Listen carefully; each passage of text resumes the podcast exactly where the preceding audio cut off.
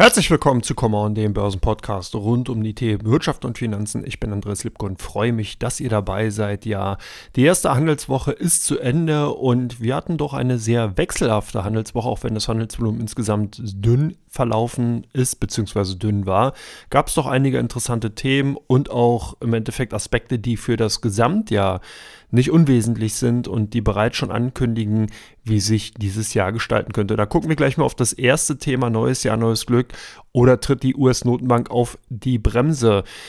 Hier kann man natürlich ganz klar die Aspekte, die eben in die Märkte reingekommen sind, heranziehen. Und da waren es natürlich zum einen die Inflationsentwicklung, die Inflationsdynamik, die ja doch erkennbar abgenommen wird, gerade in den USA und in der EWU, also im europäischen Wirtschaftsraum, konnte man sehen, dass sich zumindest mal eine ja, wie soll man sagen, Stabilisierung auf hohem Niveau zeigt. Das ist natürlich der Tatsache geschuldet gewesen, dass die Energieträgerpreise rückläufig waren, dass auch die Lebensmittelpreise insgesamt eher schwächer tendierten und dahingehend eine Beruhigung zu sehen war. Aber in den USA spielt natürlich ein anderer wichtiger Punkt eine Rolle, und zwar der US-Arbeitsmarkt, der sich als äußerst robust und sehr, sehr eng präsentiert und so ein bisschen Kopfzerbrechen für viele Marktteilnehmer bereitet, weil dadurch natürlich die sogenannte Lohnpreisspirale immer mehr in den Vordergrund rückt und als Problem an dem Horizont erscheinen könnte. Und daraufhin hat er oder darauf hatte ja schon die US-Notenbank, der US-Vorsitzende Jerome Powell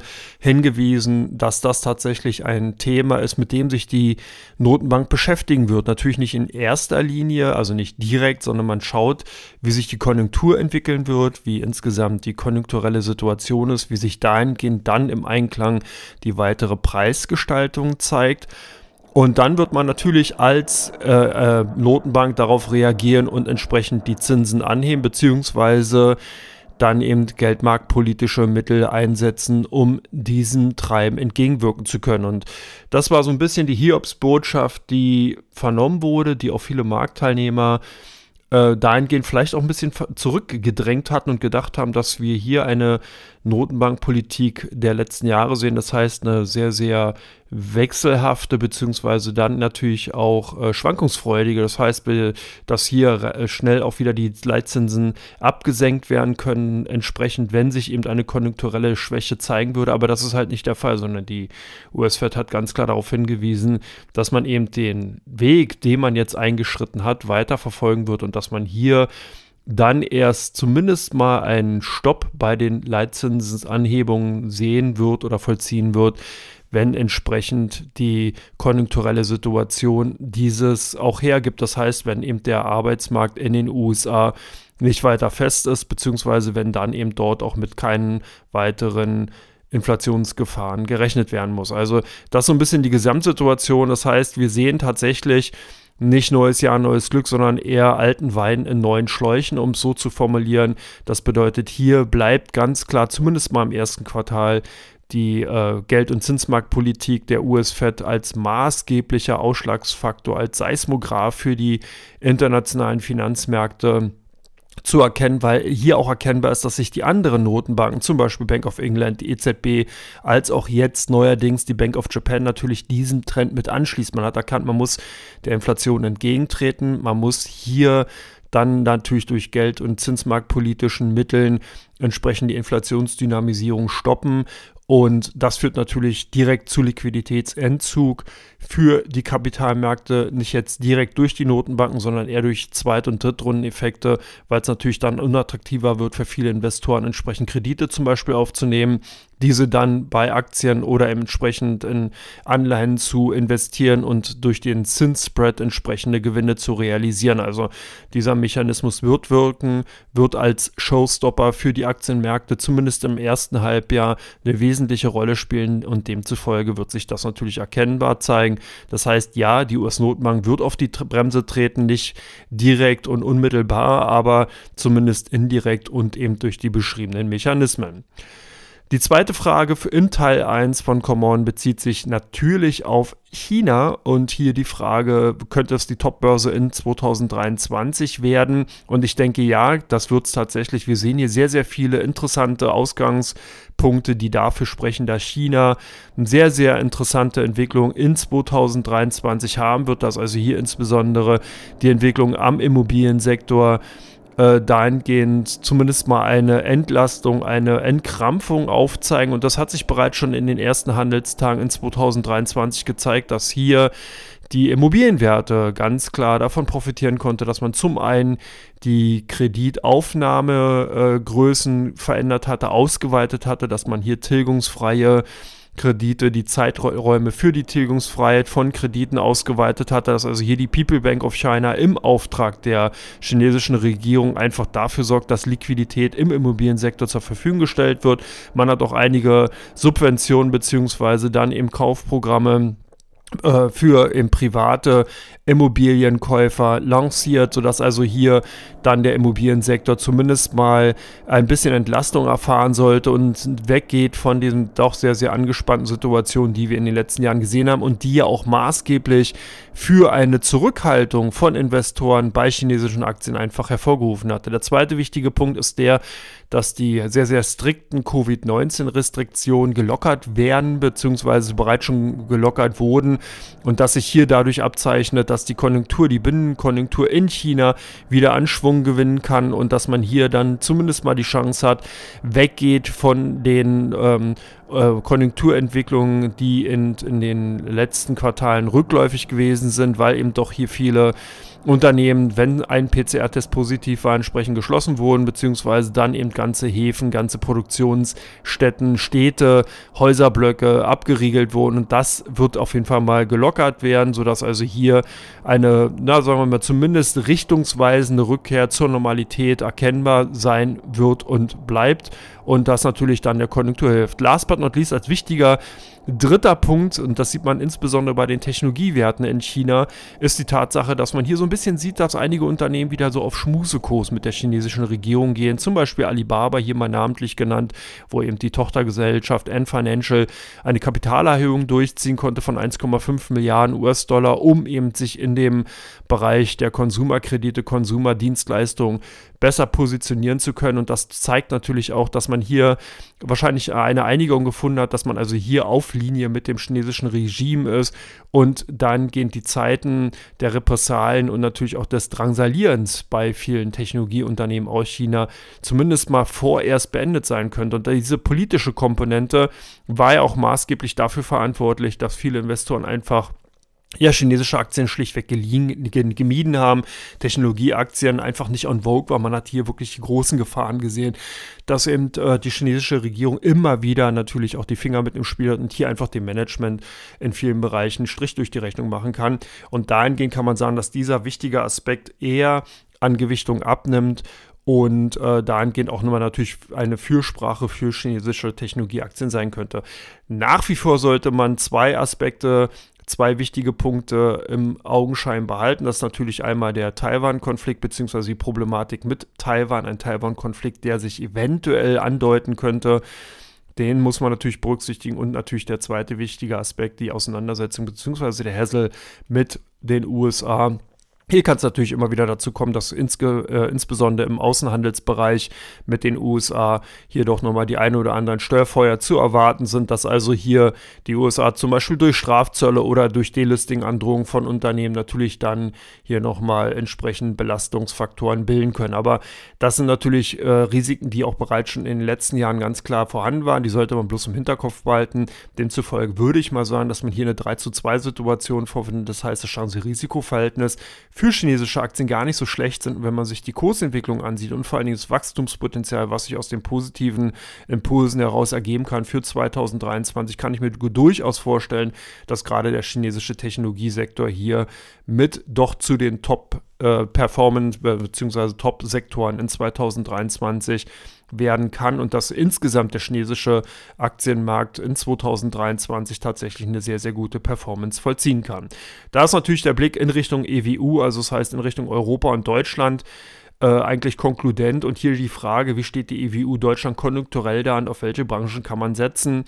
Und ich denke, dass hier zu sehen ist, das erste Halbjahr wird noch ein bisschen ruppig, ein bisschen holprig bleiben und werden. Das heißt, der europäische Wirtschaftsraum ist natürlich auch davon geprägt, dass auf der einen Seite die Konjunkturhoffnung, die man eben in Richtung China hegt und pflegt, dass also hier eine Konjunkturerholung dort auch zu einem ansteigenden Konsum und einer höheren Nachfrage eben bei den Exportprodukten und Dienstleistungen von europäischen Unternehmen führen wird. Dann natürlich die Frage, wie entwickelt sich Nordamerika, hier insbesondere die USA, kommt eben hier, kommt hier zu einer Stagnation, kommt es hier tatsächlich zu einer Rezession? Das sind auch Fragen, die natürlich direkt die sehr exportlastigen Unternehmen aus Europa betreffen werden. Eine Entlastung sieht man ganz klar, zumindest mal auf der Energieträgerseite, auf der Rohstoffseite. Europa ja kein Rohstoffland, das heißt, hier müssen halt Rohstoffe importiert werden und die doch zuletzt stark gestiegenen Preise in vielen Bereichen haben natürlich die Margen bei vielen Unternehmen extrem verkleinert. Das heißt, wir sehen also zumindest mal hier eine Entlastung. Wir sehen vielleicht auch wieder einen leicht aufflammenden Konsum durch die rückläufige bzw. stagnierende Inflation, die sich dann vielleicht ab der zweiten Jahreshälfte zeigen kann. Das heißt, die erste Jahreshälfte, das erste Quartal könnte tatsächlich nochmal so ein bisschen schwierig, ein bisschen holprig werden, aber ich glaube, dass zumindest mal für Europa und für Deutschland die zweite Jahreshälfte durchaus interessant äh, ist und sich als gut darstellt und hier sieht man ja bereits schon in den ersten Handelstagen, dass Investoren insbesondere auf die zyklischen Branchen, auf den Automotive-Sektor, beziehungsweise aus dem Chemiebereich gesetzt haben. Eine BASF, Brenntag, eine Covestro waren alles Unternehmen, die in den ersten Handelstagen gut zulegen konnten. Wir haben eine Volkswagen, eine BMW, eine Daimler gesehen, die eigentlich auch sehr stark nachgefragt wurden. Also das heißt, zumindest mal aus den Alt Economy Sektoren gehören eben die zyklischen Sektoren zumindest mal zu den interessanteren Bereichen. Wir haben auch eine interessante Entwicklung gesehen, dass sich im Technologiesektor gerade Plattformanbieter aus dem Konsumbereich als sehr gut und interessant dargestellt haben. Das heißt, auch diese Tendenz könnte sich im kommenden oder im aktuellen Jahr in den kommenden Monaten weiter fortsetzen. Also hier muss man ganz klar sagen, Technologieaktien per se uninteressant, klar, aber hier, wenn man ein bisschen genauer reinguckt und sich mal einzelne Branchen ansieht, dann sind doch durchaus interessante Branchen und Sektoren zu sehen, die man durchaus nochmal in Erwägung ziehen kann, um in 2023 eine positive Performance zu sehen. Wie gesagt, hier denke ich mal, Plattformanbieter, Online-Payment-Anbieter sind durchaus interessant. Last but not least natürlich die Energieunternehmen, was man bereits auch schon gesehen hat, so ein bisschen den defensiven Part einnehmen. Das heißt, dass hier natürlich Unternehmen, die äh, mit Energieerzeugung, Energievermarktung zumindest mal die holprigen Zeiten aus dem vergangenen Jahr gut überstehen, überstanden haben sollten und jetzt teilweise sogar gestärkt aus der Situation hervorgehen. Hier rede ich natürlich oder spreche nicht jetzt direkt über zum Beispiel Unipa, sondern eher über eine RWE und anderen größeren Energieversorgern, die direkt Energie erzeugen und diese dann natürlich auch vermarkten und nicht als Zwischenhändler auftreten. Die dürften tatsächlich in 2023 eine Art Basiseffekt erleben, weil natürlich dann eine Abstinenz einfach vorherrschte. Viele Investoren Abstand genommen haben vom Energieunternehmen, weil man eben doch hier eher unkalkulierbare Risiken in 2022 gesehen hatte und dieser Basiseffekt sich jetzt in 2023 zeigen kann. Also das heißt, Energieunternehmen könnten hier und da doch nochmal positive Überraschungen haben. Last but not least, natürlich der Gesundheitssektor, Gesundheitsaktien könnten durchaus auch interessant sein. Hier kann man also sich auch mal etwas weiter und breiter umschauen und entsprechend dann diesen, diesen defensiven Sektor durchaus auch nochmal mit in Erwägung ziehen. Branchen und Sektoren, die ich in diesem Jahr als eher na, wie soll man sagen, Underperformer sehe, sind Rohstoffunternehmen. Hier haben wir doch eine sehr, sehr starke Rallye in den letzten Quartalen gesehen bei vielen Unternehmen. Wir haben eine hohe Erwartungshaltung und diese kann in vielen Bereichen vielleicht nicht erfüllt werden. Und demzufolge glaube ich, dass die Rohstoffaktien äh, insgesamt eher eine normale oder beziehungsweise Underperformance aufzeigen werden. Ölunternehmen könnten hier noch ein bisschen hervorstechen, weil die ja dann doch direkt Nutznießer von einer Konjunkturerholung insgesamt sind. Bei den anderen Unternehmen, gerade aus dem klassischen Basisindustriemetallbereich, oder ähm, ja, Basisindustrie bzw. Industriemetallen würde ich eher vorsichtig sein und denke, dass wir hier äh, durchaus schon äh, eben ein sehr, sehr hohen Bewertungsniveau sehen, weil eben die Preise für diese Produkte in den letzten Quartalen stark angestiegen sind und demzufolge hier eine hohe Erwartungshaltung gerade bei der Gewinnentwicklung bei dem Unternehmen zu sehen ist. Eine andere Branche, auf jeden Fall die Consumer Electronic Anbieter bzw. Produzenten, denke ich mal, werden es in diesem Jahr auch schwer haben. Äh, Konsumaktien allgemein werden darunter leiden, dass die Inflationsdynamik zu einer zumindest erstmal zurückhaltenden Konsumneigung, Konsumtendenz führen wird und hier gerade eben elektronische Produkte wie zum Beispiel dein Smartphones, äh, Fernsehgeräte, Computer und so weiter natürlich dann eher in die zweite bzw. dritte Reihe zurückgestellt werden. Das heißt, hier werden einfach Menschen den Konsum in diesen Bereichen zurückstellen und werden erstmal vorsichtig auf die Bremse treten und demzufolge wird, wird sich das bei den Unternehmen zeigen. Wir haben das ja bereits schon bei einigen Unternehmen sehen können. Da gehe ich gleich auf Teil 2 nochmal natürlich drauf ein Und ich denke, dass sich diese Tendenz fortsetzen wird. Last but not least aus dem Technologiesektor, Cloud-Anbieter nach wie vor aus meiner Sicht daraus einfach zu hoch bewertet, zu starker Konkurrenzdruck. Und hier ganz klar aus dem Technologiesektor eine Branche genannt, die ich als sehr problematisch momentan ansehe, mit wenig Potenzial. Insgesamt im Branchenvergleich, die Branche insgesamt, beziehungsweise Sektor Cloud natürlich interessant, weitere Wachstum ist eigentlich vorprogrammiert, aber es ist halt bereits schon eingepreist und teilweise auch aus meiner Sicht heraus zu stark eingepreist. Hier sehen die Investoren aus meiner Sicht heraus einfach zu wenig die Risiken, die sich ergeben, zu wenig den Margendruck, der sich daraus ergibt und natürlich auch die Kostenseite, die durch Marketingmaßnahmen ansteigen wird und demzufolge hier ganz klar für mich erstmal ein Belastungsfaktor für diese Branche, für die Unternehmen aus dem Cloud-Bereich darstellen. Also von daher hier eher vorsichtig sein. Damit bin ich durch mit Teil 1, komme direkt zu Teil 2 und zwar euren Fragen zu einzelnen Unternehmen. Und ihr könnt gespannt sein, es sind zwar alte, bekannte Unternehmen dabei, aber durchaus auch interessante Fragestellungen. Bis gleich.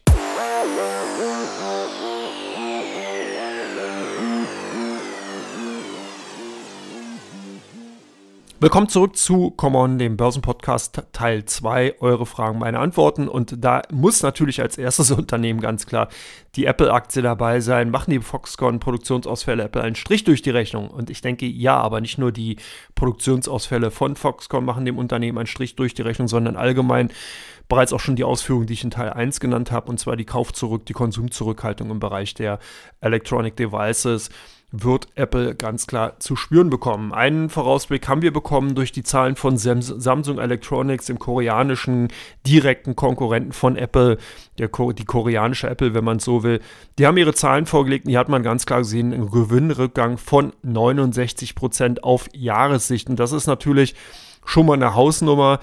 Die schlechten Zahlen sind antizipiert gewesen, zeigen aber, wenn man hier ins Zahlenwerk mal genauer hineinleicht, äh, hineinreicht oder lugt, dass es nicht nur die nachlassende Halbleiternachfrage war, die dem äh, die dem großen Technologiekonzern einfach äh, belastet haben, sondern es waren eben auch die rückläufigen Käufe, Nachfragen nach zum Beispiel Smartphones, nach den elektronischen Geräten, die eben Samsung herstellt, die dann insgesamt zu diesem doch sehr, sehr hohen Gewinnrückgang geführt haben. Die Marktteilnehmer oder die Marktteilnehmer haben es antizipiert, aber insgesamt glaube ich einfach, dass man hier bei Apple noch zu sehr ja, wie soll man sagen, den Premium-Bonus eingepreist hatten, dass Apple in diesem Jahr das noch zu spüren bekommt. Dass insgesamt also die Konsumneigung, die Konsumnachfrage nach diesen Produkten rückläufig ist. Das zweite ist, dass dann diejenigen, die eben noch die Apple-Produkte gerne haben wollen würden, damit zu kämpfen hatten, dass es eben teilweise gar nicht, die Nachfrage gar nicht befriedigt werden konnte. Das kam dadurch zustande, dass das Produktionswerk, das größte Produktionswerk von Apple in China, in Zhengzhou, äh, teilweise eben geschlossen wurde durch die starken Covid-19-Restriktionen im vergangenen Jahr, dass es teilweise zu Streiks kam und man spricht davon, dass die Produktionsrückgänge mehr als 30 Prozent betragen haben. Das heißt, selbst die Nachfrage, wenn sie dann eben tatsächlich gleichbleibend hoch sein sollte, eben tatsächlich zu 30 Prozent dann zumindest mal von dieser Seite nicht befriedigt werden kann. Das ist jetzt natürlich nicht global zu sehen, weil Apple hat ja in vielen anderen Ländern der Welt ebenfalls noch Produktionsstätten, aber Zhengzhou spielt natürlich schon eine wesentliche Rolle für Apple insgesamt in der Produktion und auch die Nachfrage in China nach den Apple-Produkten ist natürlich für Apple insgesamt als Konzern sehr, sehr wichtig, aber insgesamt zeigt sich hier doch auf, dass man äh, hier eben diese Produktionsausfälle erstmal zumindest in den ersten beiden Quartalen durchaus sehen wird bei Apple. Und ich glaube, das wird tatsächlich auch eine Weile dauern, bis man hier wieder in Anführungsstrichen zum einen zur Normalität zurückkommt, dann natürlich zum zweiten eben wieder den Schwung im Konsumbereich für die Produkte sehen wird. Und da braucht es einfach dann auch ein, eine Killer-Applikation, ein Killer-App-Device, wo man eben wirklich sagen kann, ja, hier hat Apple sich so gut positioniert und eine neue Marktnische für sich erschlossen, dass man eben hier wieder einen neuen Wachstumstreiber sieht. Und demzufolge denke ich, wird Apple in diesem Jahr zumindest im ersten Halbjahr doch Probleme bekommen auf dieser aus dieser Hinsicht heraus und vielleicht sich erst im letzten Quartal zum Weihnachtsgeschäft hin dann wieder erholen können. Also ja, ich denke, Apple wird zumindest mal im ersten Halbjahr, in den ersten neun Monaten eher unter underperformen bzw. unterdurchschnittlich abschneiden können. Die zweite Frage bezieht sich auf Amazon. Werden die Aktien der Renaissance Trade 2023? Ist hier die provokante Frage und könnte tatsächlich sein. Zum einen, ich habe es bereits im ersten Teil gesagt, bin ich eigentlich relativ positiv gestimmt für eben Plattformanbieter im Bereich der, des Konsums.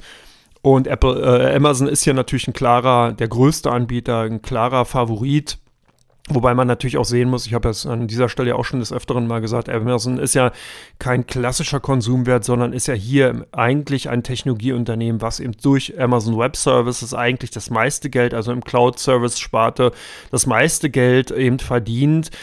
Und da sehe ich eben eher gebremsten Schaum, aber ich denke, dass Amazon durch die Positionierung international, gerade als Plattform, als E-Commerce-Plattform, eben hier davon profitieren kann, dass eben äh, der Konsum wieder sich ähm, positiver, stärker zeigen wird zum zweiten, äh, zur zweiten Jahreshälfte hin und vor allen Dingen, weil Amazon natürlich auch relativ mobil, relativ agil unterwegs ist und auch zeigt, dass man eben sich auf Situationen sehr, sehr schnell einstellen kann. Das zeigt ja zum Beispiel die Meldung in dieser Woche, dass Apple angekündigt hat, weltweit 18.000 Stellen streichen zu wollen um eben äh, der, ja, den gestiegenen Kostendruck entgegenwirken zu können. Das ist, denke ich mal, zumindest doof, klar für die Angestellten, die davon betroffen sind, aber zeigt eben auch, wie schnell und agil das Management darauf reagieren kann. Und wenn man sich den Aktienkursverlauf von Amazon ähm, angesehen hat, dann sieht man, dass hier quasi die kompletten Entwicklungen durch die Covid-19-Pandemie derzeit ausgepreist wurden. Apple ist auf ein Kursniveau von 2017, 2018 zurückgekehrt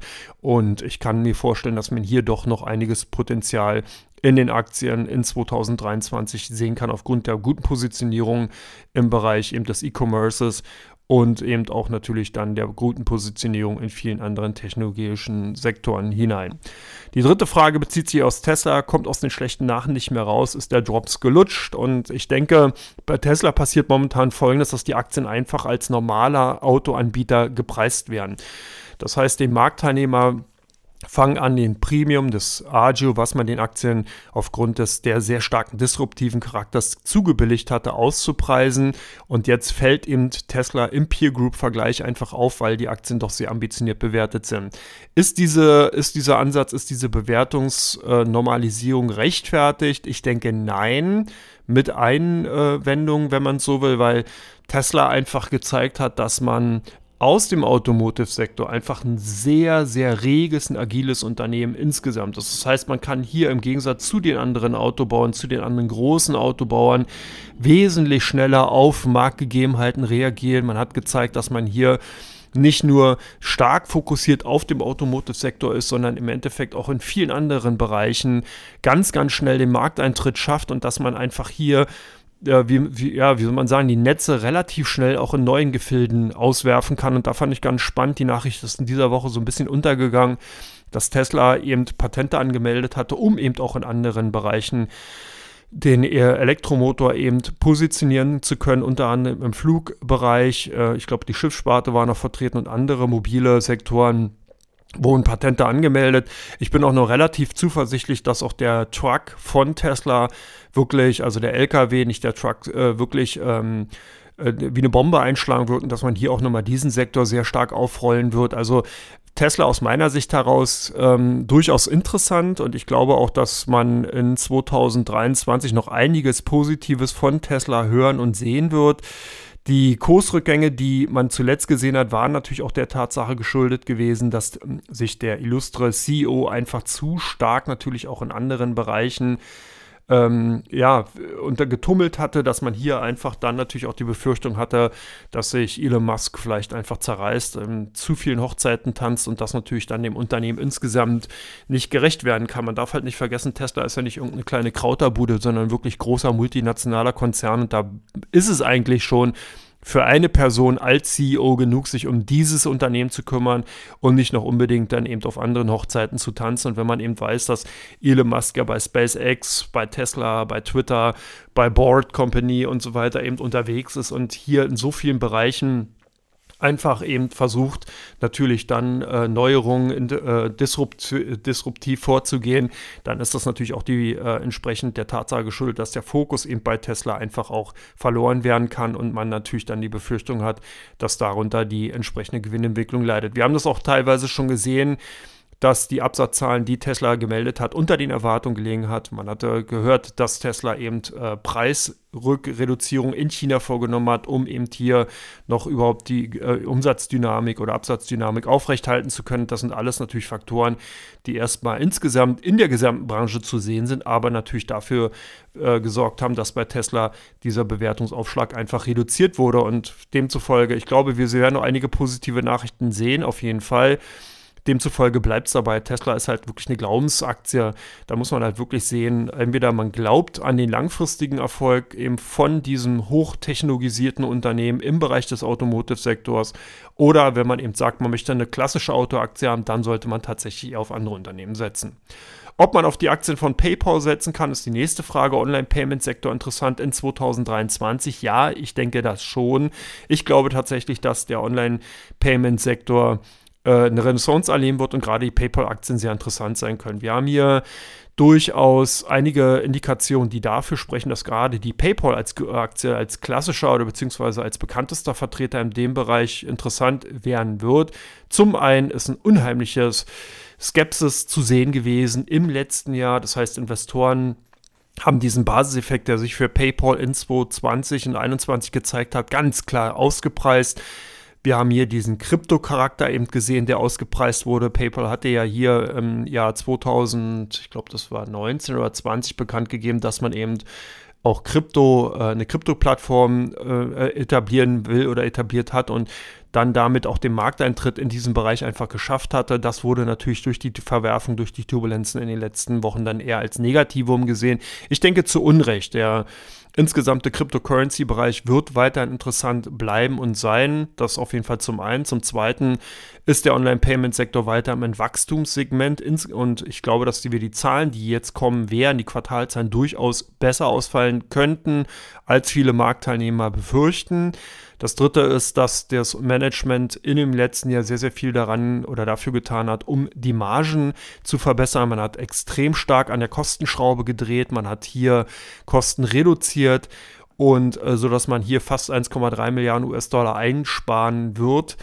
Demzufolge wird sich die Marge um gut 1% weiter ausweiten und dieser Effekt ist ganz interessant, weil der nämlich gegenläufig für viele andere Unternehmen derzeit ist. Das bedeutet, wir sehen hier Kostenreduktion, Margenausweitung und das ist ja eigentlich, wenn man so will, des Investors Liebling, diese Kombination. Das heißt, ein Wachstumsmarkt, wo eben Kosten reduziert werden können und die Margen sogar noch ausgeweitet werden. Das ist eigentlich eine interessante Ausgangssituation. Deswegen denke ich, dass die PayPal äh, als Vertreter im Online-Payment-Segment in diesem Jahr durchaus interessant ist und durchaus mal auf der Agenda gehalten werden sollte. Last but not least, sind wir auch schon bei der letzten Frage und die bezieht sich ganz klar auf Linde. Linde PSC droht das Delisting des größten DAX-Unternehmens. Und ich denke, hier ist die Wahrscheinlichkeit sehr, sehr groß, dass tatsächlich ein Delisting erfolgen kann. Vor allen Dingen äh, kommen dann natürlich dann konkludent die zwei, die zwei Fragen, wie sollte man sich positionieren als Linde-Aktionär und wie verläuft die Umstellung, falls die Aktien sich für oder die Aktionäre sich für ein Delisting entscheiden.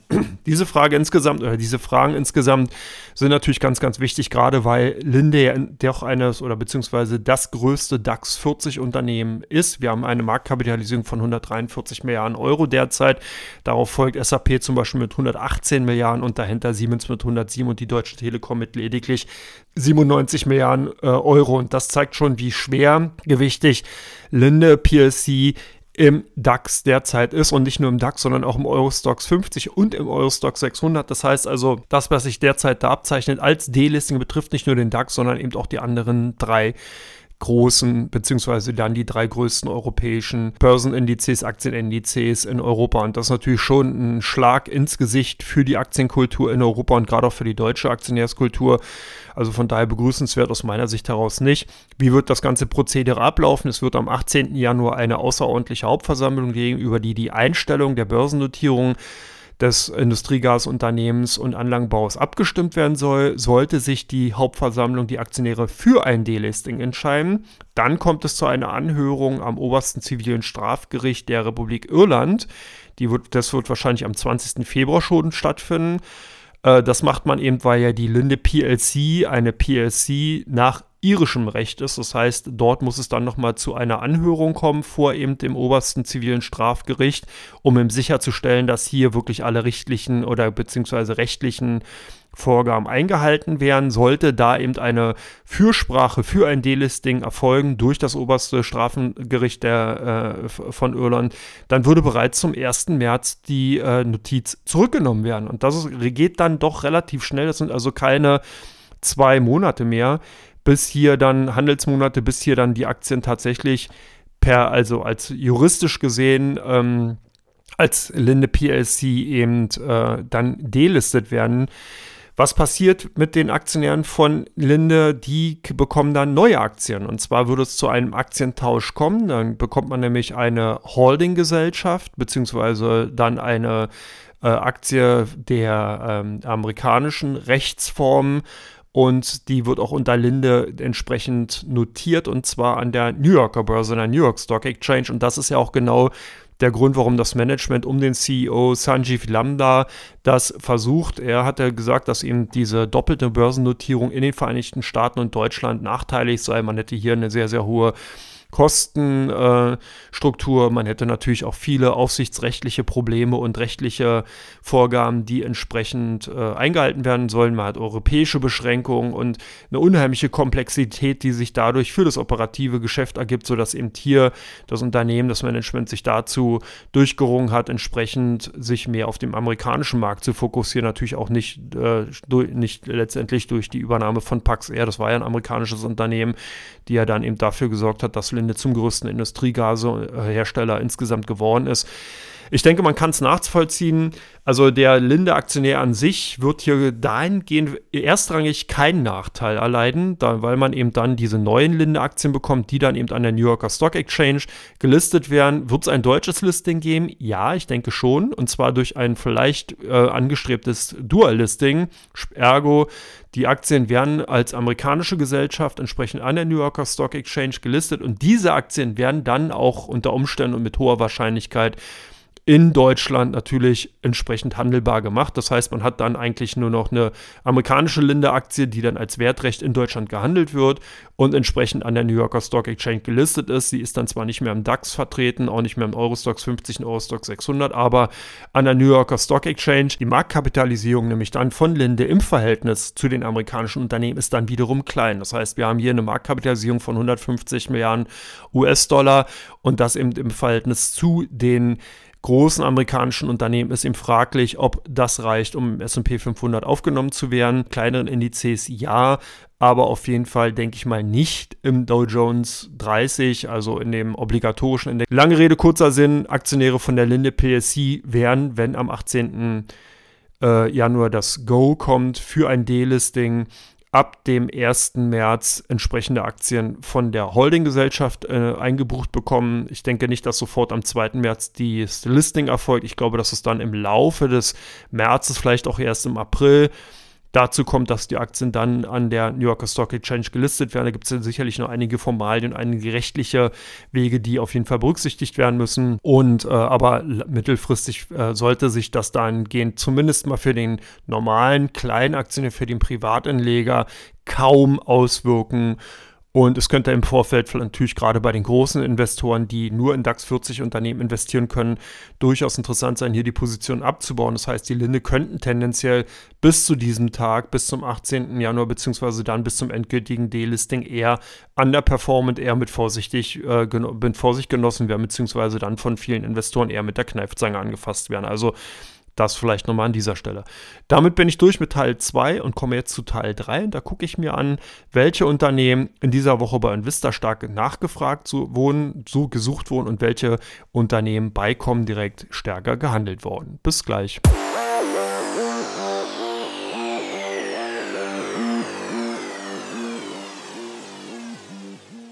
Herzlich willkommen zurück zu Teil 3 von Common, dem Börsenpodcast. Und ich gucke jetzt mir mal an, welche Unternehmen bei Vista stärker nachgefragt wurden. Und da fällt als erstes ganz klar die BASF auf. Wir haben hier einen zyklischen chemischen Wert ein, oder einen Wert aus der Chemiebranche, Europas größter Chemieunternehmen in den vergangenen äh, ja doch eher unter den Underperformern gewesen. Viele, viele Risiken, die einfach bei BASF an den Tag getreten sind und die einfach Investoren eher an der Seitenlinie haben stehen lassen. Und jetzt erleben die Aktien so eine kleine Renaissance. Gab viele positive Analystenkommentare und da scheinen doch einige User bei Investor nachgeguckt zu haben, welche das waren und ob die Aktien tatsächlich interessant sein können für 2023. Die zweite Aktie, die stark nachgefragt wurden, sind die Aktien von der Deutschen Bank. Ihr merkt also eher deutsche Titel hier bei OnVista in dieser Woche vertreten gewesen. Die Deutsche Bank Aktien wurden bei OnVista stärker gesucht. Hier werden wahrscheinlich einige Portal-User darauf geschaut haben, äh, warum die Aktien angestiegen sind. Das war der CEO Christian Sewing, der darauf hingewiesen hat, dass man die Zahlen bis 2025 einhalten wird, dass man also voll im Plan liegt. Und das hat einigen Aktionären bzw. Investoren ganz gut gefallen, was da eben von Seiten des äh, Deutsche Bankmanagements in die Investorenkreise gegeben wurde. Und demzufolge konnten die Aktien zumindest zeitweise ganz gut zulegen. Und das war zumindest mal ein möglicher Grund dafür, dass auch viele User bei Investor danach gesucht haben. Last but not least die Aktien von Volkswagen ganz weit oben auf der Suchfunktionsliste bei OnVista beziehungsweise stark diskutiert. Und hier ist natürlich die Frage, wie wird sich Volkswagen in diesem Jahr schlagen? Es gab einige Zahlen aus Nordamerika zu den äh, äh Absatz beziehungsweise zu den Umsätzen der Autobauer. Die waren positiver, als man befürchtet hatte. Davon konnte Volkswagen dann auch profitieren. Und da gab es natürlich rege Diskussionen bei Invista, ob sich das eben weiter fortsetzen kann, ob man es schaffen wird, die Problematik im Bereich der Steuerelektronik in den Griff zu bekommen, ob Volkswagen hier bald auch eigene Softwareprodukte bzw. Softwaresysteme produzieren kann. Und das sicherlich alles noch Aspekte, die wesentlich sind, um den Aktien von Volkswagen in diesem Jahr nochmal ordentlichen Drive geben zu können.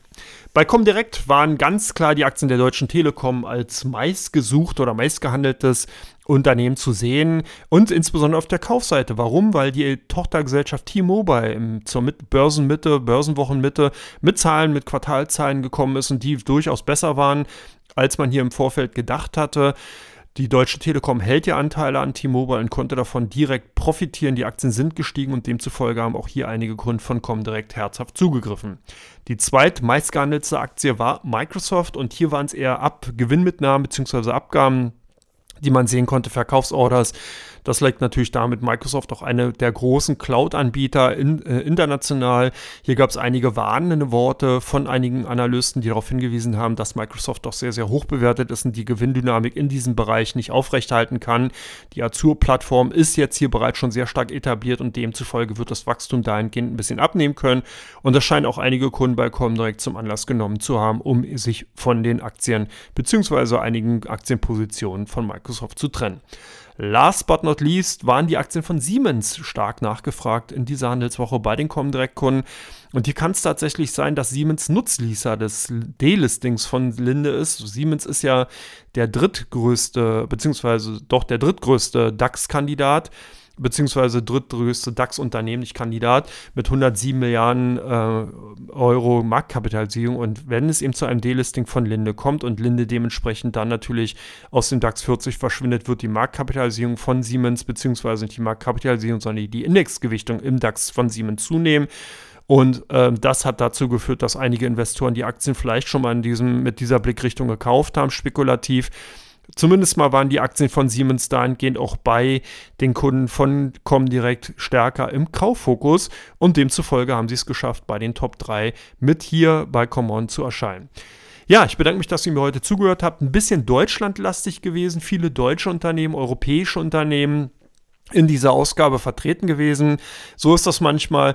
Ist natürlich auch eine eher ruhige Handelswoche gewesen. Ich bin gespannt, wie sich die kommende Handelswoche zeigt. Ich habe in dieser Handelswoche zum ersten Mal wieder den Common Bergfest Podcast ähm, publiziert. Ich denke, das ist auch ein sehr, sehr spannendes Format, was uns in diesem Jahr 2023 auch weiter verfolgen wird. Und äh, ich freue mich natürlich auch auf die nächste Woche. Ihr könnt mir weiterhin Fragen zuschicken, wenn ihr Unternehmen Themen Finanzmarktthemen insgesamt habt, die ich hier mit in den Podcast mit reinnehmen soll. Lasst mir das zukommen. Ansonsten wünsche ich euch ein schönes Wochenende. Genießt das Leben. Und ähm, ja, wir hören uns in der kommenden Woche dann wieder, wenn es dann heißt, Come on, der Börsenpodcast. Alles Gute, bis dann, macht's gut.